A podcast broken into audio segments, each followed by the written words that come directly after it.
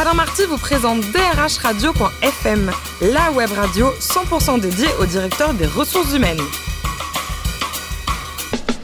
Bonjour à toutes et à tous, ravi de vous retrouver pour ce nouveau numéro de drhradio.fm, la radio à 100% dédiée au directeur des ressources humaines. Vous êtes plus de 12 000 passionnés à nous écouter chaque semaine en podcast. On attend vos réactions sur les réseaux sociaux, sur notre compte Twitter, DRH Radio-du-bas FM. À mes côtés pour co-animer cette émission, l'excellente Sophie Sanchez, directrice générale en charge des RH de la communication du groupe Synergie. Bonjour Sophie. Bonjour Alain. Aujourd'hui, tenez-vous bien, nous recevons le colonel Hervé Chen, adjoint au sous-directeur de gestion des ressources humaines de l'armée de l'air. Bonjour mon colonel. Bonsoir. Je l'ai bien dit le titre ou pas Tout à fait. Bon, je peux vous appeler Hervé ou on vous appelle colonel pendant toute l'émission Appelez-moi Hervé. Très bien. Alors en plus, on est nés tous les deux en 1966. Une bonne année. Ça, à Lorient, joli port de pêche. Vous êtes diplômé de, de l'école de l'air et déjà tout petit, vous rêviez d'être pilote de chasse ou pas? Oui, tout à fait. Oui, c'est un rêve d'enfant que j'ai réussi à réaliser. Euh, je suis issu d'une famille de militaires et euh, j'avoue que le déclic a été pour moi de, de voir mon parrain euh, défiler sur la rade de Brest un 14 juillet avec ses 10 crusadaires. Et j'ai dit à mon père qui était avec moi, c'est c'est ce que je veux Vous faire. avez quel âge à l'époque Ouais, j'avais 10 ans à peu près. Et mon père m'a dit, bah, si tu veux faire ça, tu bosses. Tu Ouais, fais faut bosser quand même, Tu ouais. fais maths sup, maths spé, et puis euh, tu rentres à l'école navale. Bon, j'ai pas eu l'école navale, j'ai eu l'école de l'air, donc j'ai réussi à réaliser mon rêve tout de même. Bon, alors, euh, vous avez une super carrière, mais vous êtes très modeste. hein. On est là pour parler de, de l'armée, en tout cas. Quel- si je vous parle de quelques pays, vous donnez un ou deux souvenirs. L'Irak. L'Irak, ce sont mes premières missions de guerre euh, au-dessus de ce pays, Nord-Irak, dans le cadre des missions de reconnaissance euh, aérienne, après la, guerre du Golfe. Et euh, mon premier vol a été le, le plus marquant, puisque quand vous entraînez en France euh, pour les missions de, de chasse, en général, vous partez en l'air, il y a un, un mécanicien qui est avec vous, qui fait le tour de l'avion, qui vous dit au revoir, qui ferme la verrière, et vous revenez, et puis il vous accueille. Et pour la première mission, j'étais entouré, entouré de, de toutes les spécialités qui mettent en œuvre l'avion, donc une dizaine de personnes.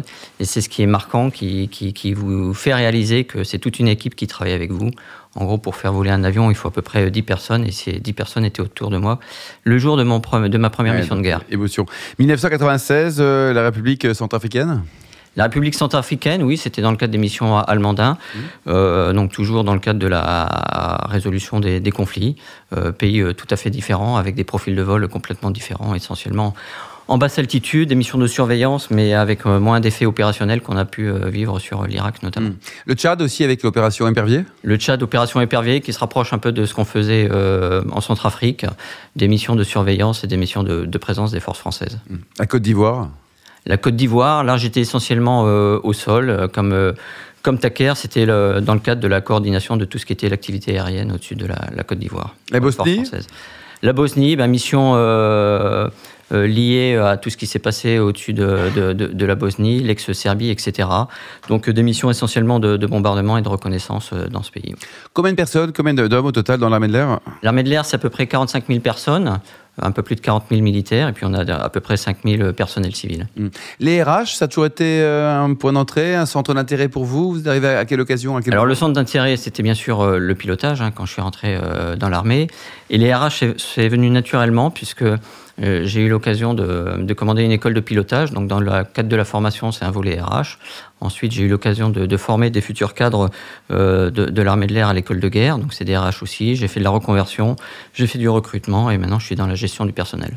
Sophie, Alors nous sommes nombreux dans le monde des RH à regarder euh, ce que, ce que font euh, de façon générale les, les armées en matière RH, entre vos campagnes de recrutement, les outils que, que vous utilisez, parce que c'est des actions vraiment inspirantes euh, Mhm. pour les RH des entreprises privées. Euh, depuis quand avez-vous pris ce, ce virage du digital et, et des RH Alors le, le virage du digital, on, on l'a pris euh, dans le recrutement puisqu'on a, on est sur des, des pics de recrutement depuis euh, depuis 2015, hein, puisqu'on a arrêté la déflation euh, des armées depuis 2015 suite aux attentats et on a stabilisé le format des différentes armées. Donc on a, on, on recrute énormément et on s'est dit que pour arriver à attirer et recruter les jeunes d'aujourd'hui, il fa- fallait s'adapter à leurs codes et les codes des jeunes d'aujourd'hui, c'est vraiment tourné sur le digital. Donc pour le recrutement, on s'est orienté là-dessus depuis depuis trois ans. Sur la formation, on est en plein dedans avec euh, la Smart School, euh, avec les campus numériques.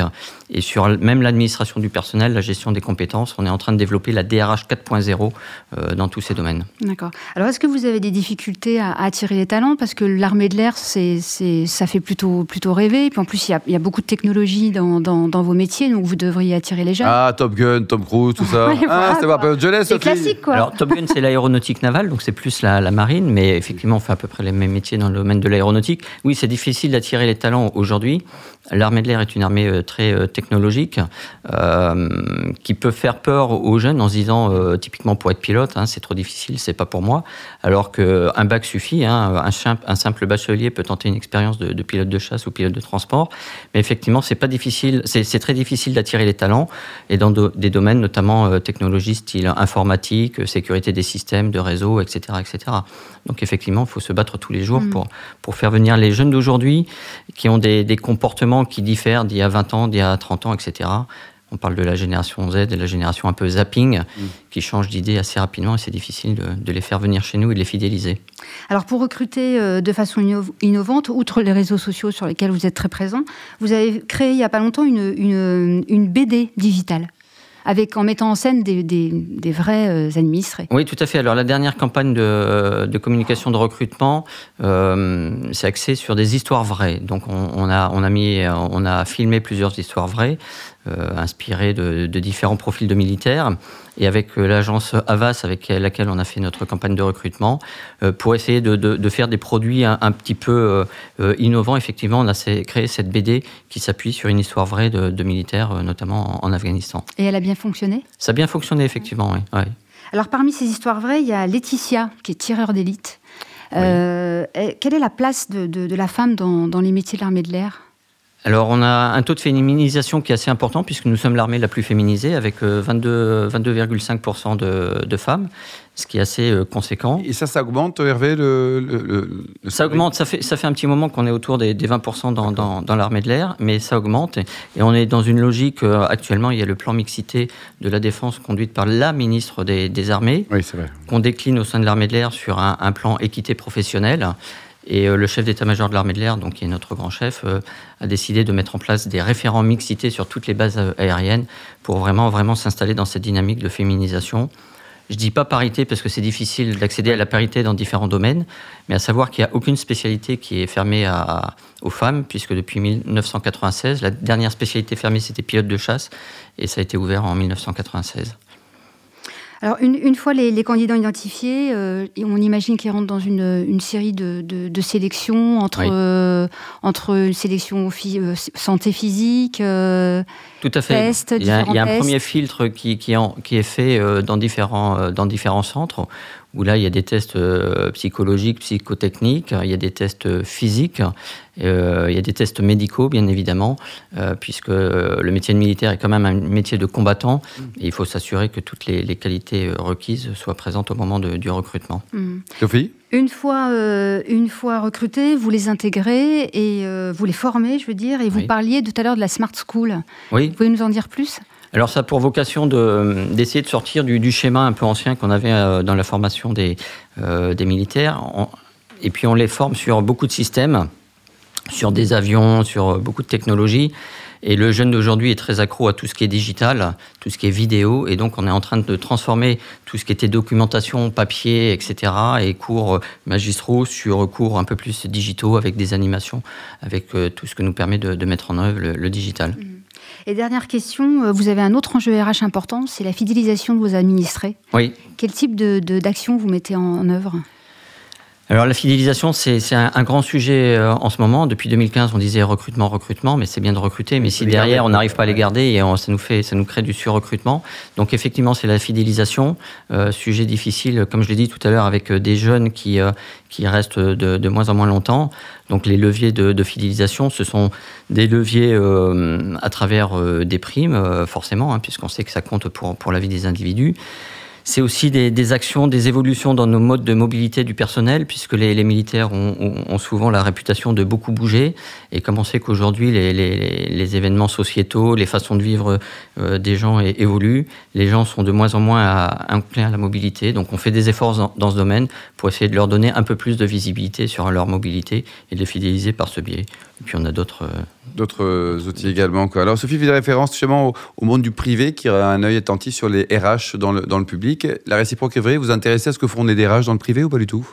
Tout à fait. Euh, on, insère parfois certaines de nos personnes dans des sociétés civiles. On a un système qui s'appelle la réserve inversée, donc où on prend des, personnels civils de sociétés qui viennent chez nous. C'est un sorte de vie ma vie, et on envoie aussi des, officiers de, de, chez nous aller dans des sociétés civiles pour voir un petit peu euh, dans quel contexte ils évoluent, et notamment au niveau du contexte RH. Mmh. Et justement, l'évolution de ce métier de, DRH, vous, le voyez comment?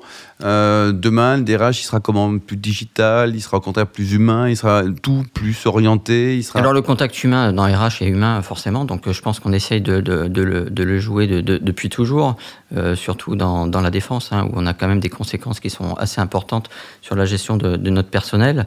L'évolution majeure en ce moment, effectivement, c'est sur le digital et la gestion des compétences compte tenu du fait qu'on euh, travaille en flux tendu, on n'a pas beaucoup de, marge de manœuvre en train de, personnel, donc on travaille beaucoup sur la gestion de compétences pour optimiser notre RH. vous aimez le sport Vous pratiquez quel sport, euh, Hervé? J'aime bien le sport, euh, j'adore tout ce qui est sport nautique, tout ce qui est sport de glisse, et j'affectionne particulièrement le golf. Le golf? Oui. Ah ben, c'est pas très sportif ça le golf si Ben vous avez déjà essayé? Non. Ben, vous, êtes quel, vous, êtes quel, handicap au golf? Je suis handicap 18 donc. Ah ben, c'est pas mal. Vous jouez vous un peu Sophie? Pas du tout. Bon très bien. Et pour terminer, Hervé, votre voyage coup de cœur, j'allais dire hors de nos frontières, c'était Madagascar? Oui, tout à fait, Madagascar, euh, un pays que j'ai eu l'occasion de visiter à plusieurs reprises. Euh, coup de cœur, pourquoi? Parce que euh, beaucoup d'émotions dans ce pays. Euh, c'est un pays qui est un des plus pauvres du monde, mais où ça peut assez, paraître assez paradoxal, mais où la misère semble heureuse. Donc c'est peut-être pas politiquement correct de dire ça, mais les gens sont malheureux, mais respirent quand même le bonheur. Donc il y a un fort contraste entre ce qu'on imagine et, et, la vie sur place. Merci mon colonel, merci Hervé Ched, merci également à vous Sophie Sanchez. Fin de ce numéro de drhradio.fm. Tous nos podcasts d'actualité sont disponibles sur le compte Twitter et LinkedIn DRH Radio-du-bas FM. On se retrouve jeudi prochain à 14h précise pour une nouvelle émission. drhradio.fm vous a été présenté par Alain Marty.